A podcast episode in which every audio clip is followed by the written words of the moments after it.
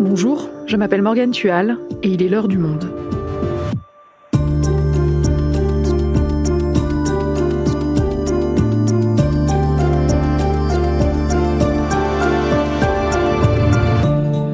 Aujourd'hui, la guerre en Ukraine est entrée dans une nouvelle phase, celle de la contre-offensive menée par Kiev. Face aux soldats ukrainiens, la deuxième armée du monde est en déroute dans la région de Kharkiv au nord-est. Les soldats fuient en catastrophe en abandonnant matériel et munitions. Alors comment expliquer les premiers succès de cette contre-offensive qui surprend par sa rapidité? Est-ce un tournant dans cette guerre? Et quelles conséquences pour le pouvoir à Moscou? Pour répondre à ces questions, Rémi Ourdan, envoyé spécial du Monde en Ukraine, qui a pu se rendre justement dans les villes libérées du pays, et Emmanuel Grinspan, spécialiste de la Russie. Contre-offensive ukrainienne, le tournant de la guerre, un épisode d'Adèle Ponticelli et Garance Munoz, réalisation Amandine Robillard.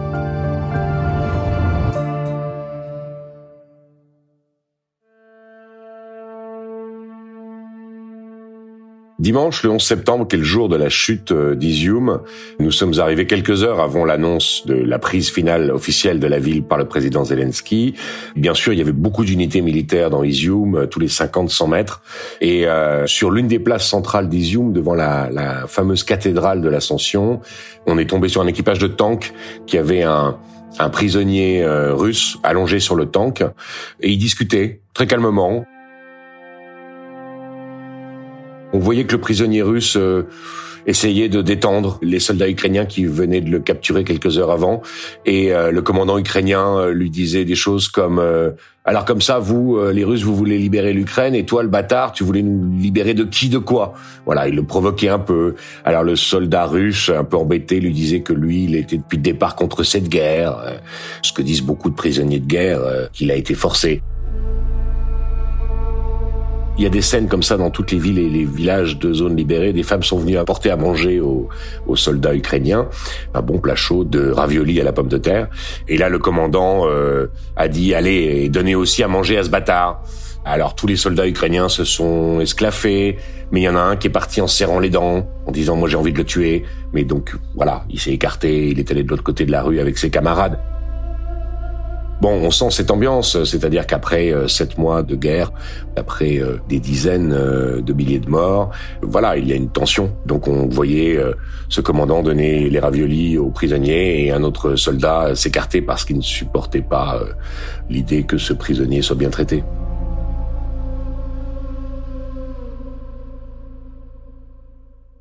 Rémi, cette contre-offensive ukrainienne, elle était annoncée depuis le début de l'été, elle devait se situer dans le sud de l'Ukraine. En préparation pendant l'été, l'armée ukrainienne a ciblé la logistique russe. Et puis après des semaines d'attente, la contre-offensive a finalement été lancée le 29 août. Rémi, toi à ce moment-là, tu étais à Mykolaiv, près de la région de Kherson, d'où tu as pu suivre cette première contre-offensive. Comment se passent les combats là-bas? Alors cette contre-offensive, oui, la préparation a même commencé dès le printemps, en fait, peu après la bataille de Kiev, dès le mois de mai. Effectivement, pendant l'été, ça s'est intensifié, des, des opérations de force spéciale, des missiles tirés contre des dépôts de munitions, euh, etc. Depuis le 29 août, ce sont des combats euh, extrêmement rudes dans le sud. Euh, c'est assez différent du nord. Dans le sud, les Russes ont des fortifications. Ils s'attendaient à cette contre-offensive très annoncée contre Kherson, et ça se bat village par village. C'est-à-dire qu'il est très rare d'avoir un village vide de soldats russes. Donc les combats euh, sont extrêmement rudes. On ne connaît pas le nombre de morts et de blessés, mais d'après les témoignages qu'on a, sont extrêmement meurtriers pour les deux camps. Et néanmoins, euh, face à cette défense russe, euh, alors là massive, les forces ukrainiennes ont tout de même en deux semaines relativement pas mal avancé. C'est-à-dire que elles sont loin de Kherson. D'ailleurs, aucun aucun officier ukrainien ne veut dire si Kherson est l'objectif. C'est-à-dire, est-ce que c'est l'objectif de cet automne ou certains disent c'est peut-être un objectif pour l'année prochaine. D'abord, ils sont pas au courant forcément des plans euh, de l'état-major et ensuite, ils savent que cette bataille euh, pour Kherson et pour le sud du pays peut être extrêmement longue, sauf effondrement russe. Mais sinon, ils sont prêts à se battre pendant des mois. Donc voilà, ce sont des combats extrêmement rudes, village par village. Dans le village où nous étions, dont nous ne citerons pas le nom parce que nous n'avions normalement pas le droit d'y être, les unités avaient euh, perdu des gens. Alors il disait que il trouvait que les officiers avaient fait des plans suffisamment malins, qu'ils avançaient suffisamment prudemment pour avoir pas trop de morts, mais ils reconnaissaient qu'ils avaient énormément de blessés. Ce sont des balais d'ambulance euh, permanents. Ça dépend beaucoup des drones, euh, les combats. Et donc, par exemple, comme il commence à pleuvoir depuis dix jours, il pleut de temps en temps, il y a des solides averses sur l'Ukraine. Les combats, tout d'un coup, s'arrêtent. Ça fait un répit pour les soldats. Mais sinon, ce sont des combats quasi permanents de l'aube jusqu'à la soirée, à l'artillerie et bien sûr l'infanterie qui avance. Donc ça, c'est la situation de la contre-offensive dans le sud du pays. Et puis le 6 septembre, une autre contre-offensive a été lancée. Cette fois, elle n'était pas annoncée. Elle a eu lieu dans la région de Kharkiv, dans le nord-est, où tu te trouves désormais. Elle est fulgurante. Tu as pu discuter d'ailleurs avec un capitaine de l'armée ukrainienne qui a mené les combats à Balaklia, où a eu lieu une percée décisive. Tu l'as rencontré dans un hôpital de la région. Qu'est-ce qu'il t'a raconté? J'ai rencontré le capitaine euh, Malakov, son nom de guerre est Touman, ça veut dire brouillard, parce que c'est un vétéran des services de renseignement militaire et des forces spéciales qui a hérité de ce surnom euh, parce qu'il était connu pour passer invisible en territoire ennemi. Alors les deux premiers jours ont été des combats intenses. Lui, il n'a assisté qu'au premier. Il a eu un échange, euh, un combat très sévère avec, euh, il estime, un groupe d'environ 200 Russes dans une forêt, dans un camp de vacances pour enfants qui sert d'habitude à ça l'été, mais qui là évidemment est désert. Et assez tôt dans la bataille, son opérateur radio a été blessé à la jambe. Il a récupéré sa radio et il a mené l'assaut. C'est ce genre d'officier, il est capitaine qui mène l'assaut devant. La plupart des officiers restent derrière pour diriger leurs hommes. Lui, il est toujours devant. Euh, ces hommes racontent. Et il a pris deux balles dans le torse. Il pense qu'ils se sont dirigés au son de sa radio pour euh, essayer de le, le tuer. Il a survécu. Je l'ai rencontré dans un hôpital de la région. Il avait encore une balle, une des deux balles dans le corps. D'ailleurs, il était très calme en disant non mais il y a des blessés plus graves. Les chirurgiens s'occuperont de moi quand ils pourront. Enfin, ce genre de combattant, ce genre d'officier. Ça a été des combats extrêmement rudes à Balaklia qui ont encore duré donc après euh, que lui ait été blessé encore plus de 24 heures. Et la grande surprise ensuite, c'est qu'une fois que bah, la CLIA a été pris, et d'autres endroits hein, le long de la ligne de front, ça n'était pas le seul assaut, mais c'était l'assaut décisif, les villages derrière, là, contrairement au sud, étaient très peu défendus par les soldats russes qui se sont enfuis. Est-ce que toi, tu as pu constater cette débandade des Russes? Qu'est-ce que tu as vu sur le terrain? En circulant dans la région ensuite de Balaklia à Izium, il était très clair qu'il y a eu beaucoup de combats autour de la ligne de front, la première ligne de défense et autour de Balaklia, et ensuite beaucoup beaucoup de villages totalement intacts où les Russes se sont retirés, n'avaient même pas fortifié, n'avaient pas de vraie base, n'avaient pas de, de défense. Il n'y a pas de champ de bataille quoi. Et ensuite on a retrouvé le champ de bataille avec des des tanks calcinés, avec des soldats morts le long de la route, etc., dans les 15 derniers kilomètres euh, avant Izium. Izium aurait pu être défendu par les Russes, contrairement à tous ces villages entre les deux. Mais les Russes ont eu un ordre de retrait, là, d'Izium, pour une autre raison, c'est qu'Izium était en train d'être encerclé. Izium, donc, a été abandonné pour éviter l'encerclement. Et alors, en quoi cette prise d'Izium est-elle une prise stratégique? D'abord, c'est, pour les Ukrainiens, c'est la première grande victoire militaire, c'est-à-dire une contre-offensive planifiée sur deux fronts en même temps, au sud et au nord, Izium, par ailleurs, et toute cette région étaient des nœuds routiers, ferroviaires, de, de logistique, de renforcement. Outre la défaite territoriale, c'est un, des nœuds pour le Donbass. Donc ça affaiblit considérablement les offensives russes qui continuent dans le Donbass. Et donc si on veut résumer, quelle est la stratégie aujourd'hui de l'armée ukrainienne et pourquoi fonctionne-t-elle si bien? Et est-ce que toutes ces annonces quelque part d'une attaque imminente au sud, qui a bien eu lieu, étaient surtout une diversion, un leurre pour que les Russes massent leurs troupes justement au sud? Je ne sais pas, parce que les Ukrainiens ne font pas part de leur plan secret de bataille. Je pense que c'est peut-être un peu des deux. C'est-à-dire qu'ils ont euh, peut-être un peu intoxiqué les Russes en, en parlant beaucoup du Sud, mais en même temps, l'offensive dans le Sud, elle est réelle. Il y a des hommes qui se battent, il y a des hommes qui meurent. Donc c'est pas une intox. Donc maintenant, parlons de ces zones libérées. Déjà, comment les soldats ukrainiens sont-ils accueillis dans ces villes? Alors ils sont accueillis euh, formidablement bien, avec un enthousiasme délirant. D'abord, les gens qui ont collaboré avec l'occupation militaire russe ou qui sont très sincèrement euh, des pro-russes déterminés sont partis. Donc euh, ils ont suivi l'armée russe. Ceux qui sont restés, c'est évidemment des gens qui ont envie de vivre en Ukraine et qui pour la plupart du temps accueillent très très bien leurs libérateurs. Aujourd'hui, nous sommes le 11 septembre et nous sommes de retour à la maison, dans le village de Kozachalopan. Voici comment les habitants nous accueillent. Gloire aux héros Donc il y a des scènes très émouvantes, hein, de, de, remerciements, d'embrassades, de gens qui se retrouvent, parce que parfois chez ces soldats qui repèrent le terrain, c'est leur famille. Dans certaines de ces brigades, c'est des gens du coin, et donc euh, ils retrouvent des vieux parents et qui tremblaient de peur parce qu'ils avaient un fils dans l'armée ukrainienne en plus quand ils étaient occupés par les Russes. Et donc l'occupant russe partout épluche les téléphones. Et s'ils trouvent évidemment un message ou une photo d'un fils qui est dans l'armée ukrainienne, les gens sont arrêtés, les gens peuvent être torturés, euh, interrogés, les gens peuvent disparaître. Donc quand, au moment de la libération, il y a des scènes très émouvantes de retrouvailles entre des combattants ukrainiens et, et leurs familles, même si évidemment c'est une offensive très vaste et que beaucoup de combattants viennent d'autres régions. Et ces soldats font maintenant la guerre depuis plus de 200 jours. Quel est leur état moral et est-ce qu'ils s'attendaient à de telles victoires? Alors, est-ce qu'ils s'attendaient à cette victoire, la fulgurante? C'est difficile à dire. La plupart sont surpris, honnêtement, par un tel succès ces derniers jours.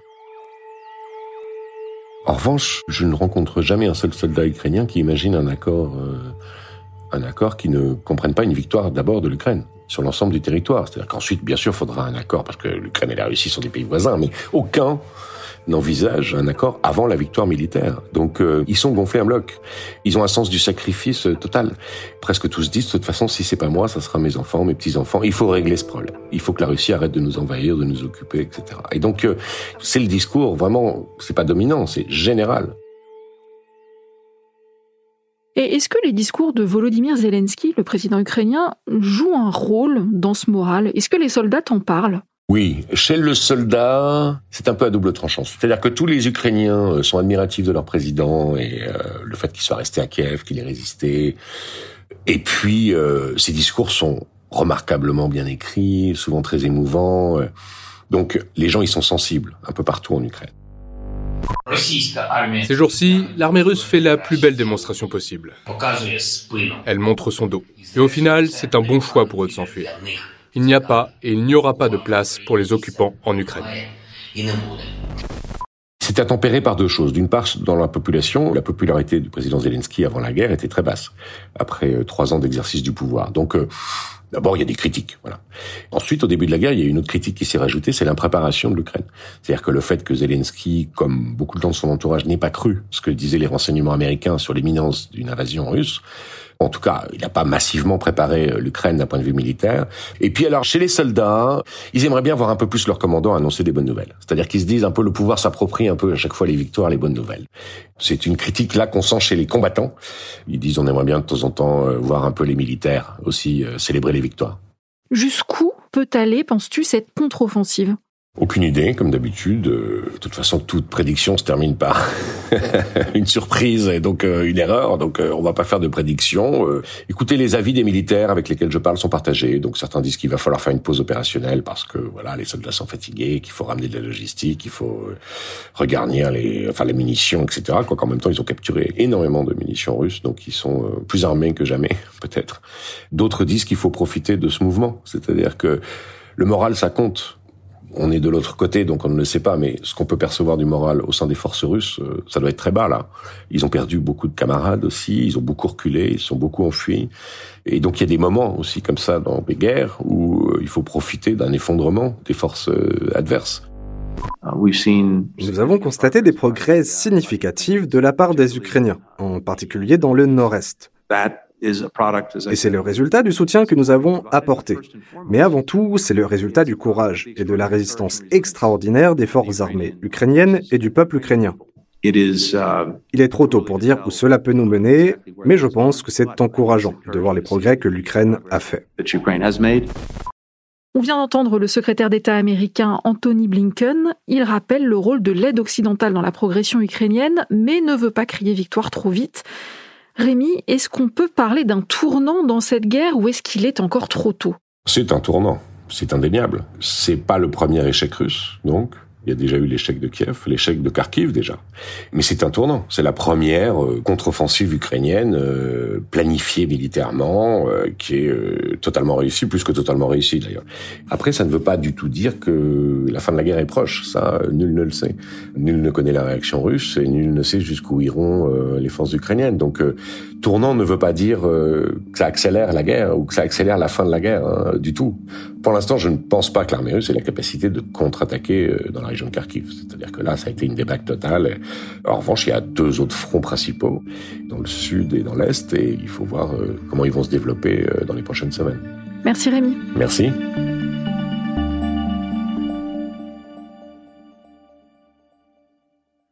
Emmanuel, je me tourne maintenant vers toi. Tu couvres l'actualité russe et en Russie, ce fiasco militaire n'est pas passé inaperçu. Il suscite même, et c'est rare, des critiques ouvertes de la part d'hommes politiques qui demandent carrément que Vladimir Poutine quitte le pouvoir. Alors, il s'agit de députés municipaux de Saint-Pétersbourg et de Moscou, donc c'est quand même un niveau politique assez bas.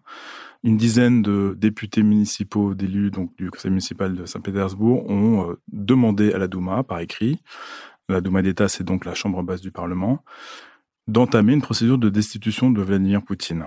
Donc ça, c'est une première. Et à Moscou, des députés municipaux ont demandé, mais alors là, c'est une démarche un peu différente, ils ont écrit une lettre à Vladimir Poutine lui demandant de prendre lui-même la décision de démissionner parce qu'ils estiment que la guerre euh, est un fiasco, qu'elle euh, conduit à une euh, baisse très importante du niveau de vie des Russes. Enfin, en tout cas, ils le projettent parce que pour l'instant, c'est pas encore vraiment ça, mais ils estiment que voilà, ça va être une catastrophe pour l'économie russe. Et ça a une chance d'aboutir ces demandes? Non, ça n'a aucune chance d'aboutir parce que le système politique russe est quand même très consolidé au niveau fédéral. Hein, c'est-à-dire qu'au niveau local, il y a encore des représentants de l'opposition, mais pas au niveau fédéral. La Douma d'État est complètement verrouillée par euh, des partis politiques qui sont adoubés par le Kremlin. Voilà, donc au niveau de la Douma d'État, euh, il n'y a aucune chance que ça aboutisse. Et quant à Poutine acceptant de, de démissionner, évidemment, euh, ça fait sourire. L'armée russe est opposée à une armée globalement forte, qui est pleinement soutenue par l'État le plus fort d'Europe, sur le plan économique, sur le plan technologique. Et vous proposez quoi Une mobilisation militaire? Il faut mobiliser... D'engager des négociations pour mettre fin à la guerre. Et dans les médias aussi, des critiques se sont élevées. Dans cet extrait d'une émission de la chaîne NTV, deux options sont mises sur la table par les commentateurs. Des négociations ou la mobilisation générale, deux options qui étaient jusque-là impensables. Est-ce que ça veut dire qu'elles sont désormais envisageables? Alors, ce débat télévisé qui a eu lieu sur NTV, c'est, il fonctionne comme tous les talk-shows en Russie, c'est-à-dire qu'il y a en général un ou deux personnages qui jouent le rôle d'ennemis publics de bouc émissaire. Donc ils disent des choses qui sont pas du tout dans la ligne du Kremlin, mais ils sont là pour se faire tomber dessus. C'est-à-dire que c'est un espèce de théâtre où les autres participants les anéantissent de manière symbolique. Alors cette personne a envisagé le démarrage de négociations. Bon, c'est pas non plus un tabou puisque euh, Vladimir Poutine, euh, le ministère des Affaires étrangères ou euh, Dmitri Medvedev en, en, ont parlé aussi de négociations, mais ce sont des négociations à la russe c'est-à-dire qu'elle démarre après la capitulation complète de l'adversaire. Donc c'est évidemment euh, une farce. Lui, effectivement, ce personnage, Nadiojdin, un, homme politique assez connu en, Russie, il a dit qu'effectivement la, la guerre ça marchait pas, qu'il n'y avait pas assez de moyens, donc euh, si on continue comme ça, on va droit à l'échec. Donc il faut démarrer des négociations. Il a évidemment été contredit par les autres qui l'ont euh, d'ailleurs attaqué violemment, comme c'est de mise, et les autres réclament une mobilisation générale. Est-ce que ça veut dire que la mobilisation générale est désormais envisagée? Pas plus qu'avant, c'est-à-dire qu'il y a toujours ce problème de risque politique pour le pouvoir. Et d'autre part, l'armée russe n'est pas prête à accueillir euh, des centaines de milliers de conscrits dans la mesure où elle a beaucoup changé depuis euh, l'époque soviétique. À l'époque soviétique, il y avait cette espèce de squelette d'officiers qui pouvaient être immédiatement remplis de chair avec euh, donc des centaines de milliers d'appelés. Aujourd'hui, après plusieurs réformes, tout ça, ça a disparu et l'armée russe manque considérablement aujourd'hui. On le voit déjà sur le terrain. Elle manque de sous-officiers, elle manque d'encadrement pour l'entraînement et pour l'équipement des troupes. Et comment Vladimir Poutine réagit à cet échec militaire? En général, Vladimir Poutine, quand euh, les nouvelles sont mauvaises, il se dissimule dans le silence pendant quelques jours. Il ne veut pas commenter parce qu'il ne veut pas être associé à, des mauvaises nouvelles. Ça, il le fait tout le temps. Quand il y a vraiment un désastre, il disparaît tout le temps. Mais ce qu'il fait dire par euh, son porte-parole, c'est que, euh, et par le, en particulier le ministère de la Défense, c'est qu'il s'agit d'un, regroupement des forces euh, russes pour se concentrer sur le Donbass. C'est évidemment un narratif complètement, complètement faux. Le ministère de la Défense, comme il le fait depuis le début, raconte à peu près n'importe quoi pour sauver la face. Et est-ce que Vladimir Poutine est menacé dans cette situation? On a cette contre-offensive qui fonctionne, on a ces critiques qui arrivent du côté de Moscou. Est-ce qu'il risque quelque chose?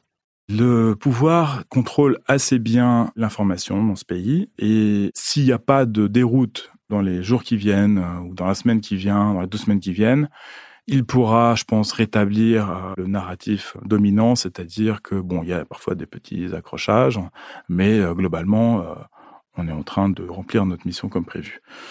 Donc Poutine n'est pas visé, le régime n'est pas immédiatement en danger. Par contre, dans les rangs de l'armée russe, où cette information, j'imagine, circule assez bien, il peut se passer là, par contre, des choses assez dangereuses pour, euh, pour le pouvoir, dans la mesure où ce genre de mauvaises nouvelles, les soldats savent à quoi c'est dû. Et ils savent que c'est dû à des problèmes au niveau du haut commandement. Si l'armée russe n'a pas vu cette masse ukrainienne se concentrer à un endroit, c'est qu'il y a un énorme problème au niveau du renseignement, et, ça veut dire que l'armée russe est en partie aveugle. Et donc ça affaiblit considérablement le moral des troupes, et ça peut avoir des conséquences, à mon avis, en particulier dans le sud, c'est-à-dire au niveau de la région de Kherson, et en particulier dans cette poche qui se situe au nord du Dniepr, où là, le corps d'armée russe est très mal ravitaillé. Et donc, c'est à cet endroit que euh, le moral euh, est le plus fragile.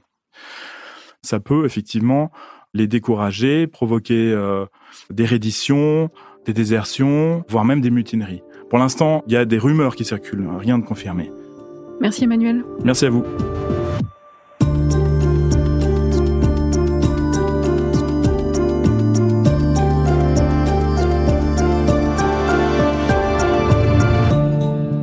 Pour suivre au jour le jour ce qu'il se passe sur le front ukrainien, vous pouvez aller consulter le live permanent du Monde sur notre site, ainsi que les reportages et analyses de Rémi Ourdan et Emmanuel Grinspan dans la rubrique Guerre en Ukraine, en vous abonnant sur notre site lemonde.fr.